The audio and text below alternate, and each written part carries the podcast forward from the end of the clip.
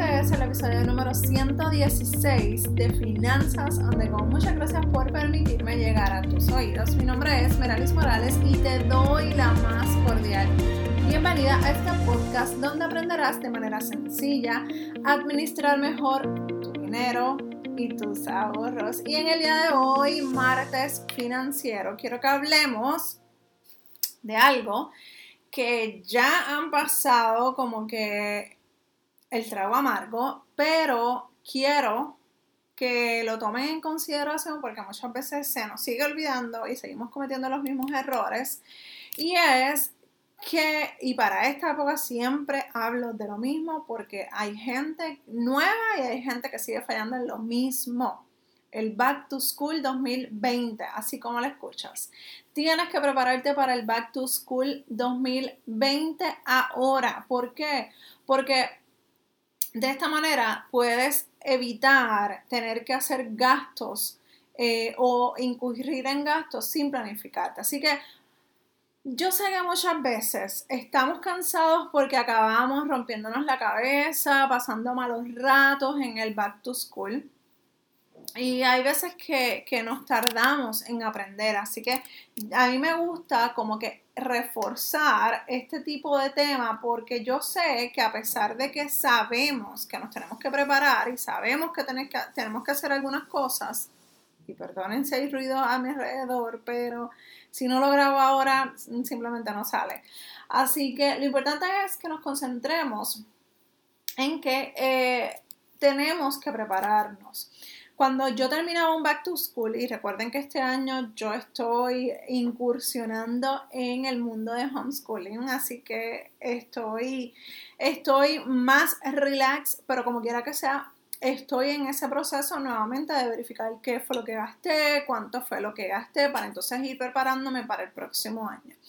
Así que cuando yo estaba en el, back to school, que nene estaba en un colegio, yo tomaba todos los recibos que había gastado en materiales, uniformes y todos los gastos que hay que pagar dentro para la escuela.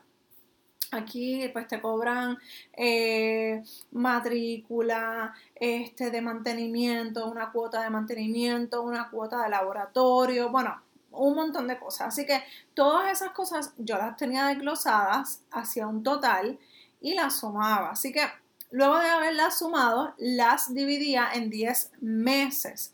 ¿Por qué? Porque este, porque este número, este número son, eh, es el tiempo que yo se supone ya para mayo yo tengo que tener la mayor parte del dinero.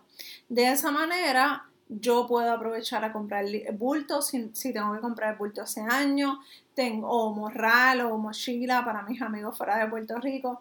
Este, si tengo que comprar algo grande que me conlleve algún gasto, normalmente yo trato de comprar eh, los, los bultos o el morral o lo que va a usar para la escuela que sea de calidad. Muchas veces pasan los años y no he tenido que comprarlo. O sea, no todos los años compro este, el bulto para el próximo año. Así que en eso, pues, eh, gasto, hay algunos años que gasto un poquito más, pero, o he gastado un poquito más, pero eh, el próximo año quizás no tenga que llevar, conllevar ese gasto. Así que poco a poco yo voy comprando las cosas durante el año para que cuando llegue junio y julio la realidad es que no se vea tan cargada mi agenda o mis finanzas. De esa manera ya yo estoy anticipando cualquier gasto grande que yo tenga que hacer.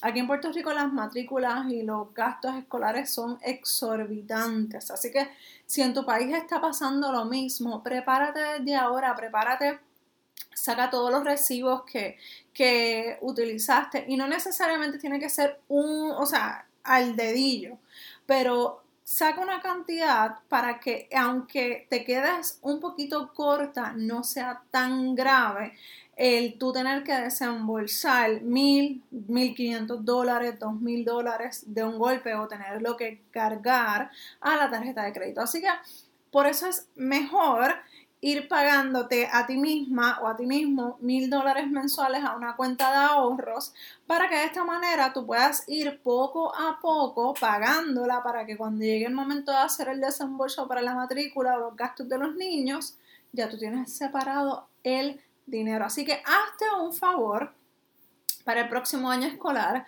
suma todos esos gastos y ahorra esa cantidad entre los meses que te faltan para el próximo año. Así que saca, saca tiempo. Esto es, las finanzas son sumamente importantes que tú inviertas tiempo, porque al invertir el tiempo puedes muchas veces ahorrar dinero, incluso no tienes que llegar a hacer grandes gastos.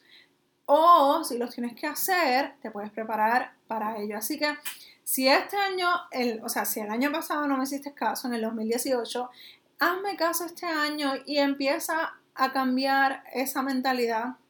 Empieza a prepararte y no solamente quiero que lo veas como que es un gasto para el back to school nada más. Si estás en la universidad, si, si, por ejemplo tienes que pagar alguna cantidad grande, una cantidad importante, los por ejemplo, el CRIM aquí en Puerto Rico, los intereses sobre en la casa, en las propiedades.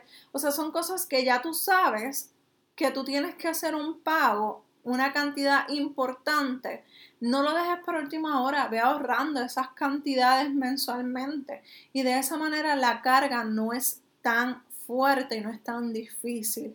Y lo bueno de todo eso es que te vas a preparar y vas a evitar tener que entrar en una deuda innecesariamente. ¿Está bien? Espero que me hagas caso este año. Espero que me digas el feedback. ¿Qué te pareció este año? Déjame saber en los comentarios o por mensaje privado. ¿Cómo fue este Back to School para ti? Si te preparaste, si no te preparaste, qué vas a hacer para el próximo año, me vas a hacer caso, no me vas a hacer caso. Quiero saber de verdad, honestamente, porque me interesa seguir dándote mejores herramientas. Así que si tienes dudas o preguntas, por favor escríbeme a dudas.meralismorales.com. Recuerda que si te gustó este episodio, darle dedito arriba en YouTube y 5 estrellas en tu plataforma favorita de podcast. Muchas gracias y nos escuchamos en el próximo episodio de Finanzas on the Go. Bye.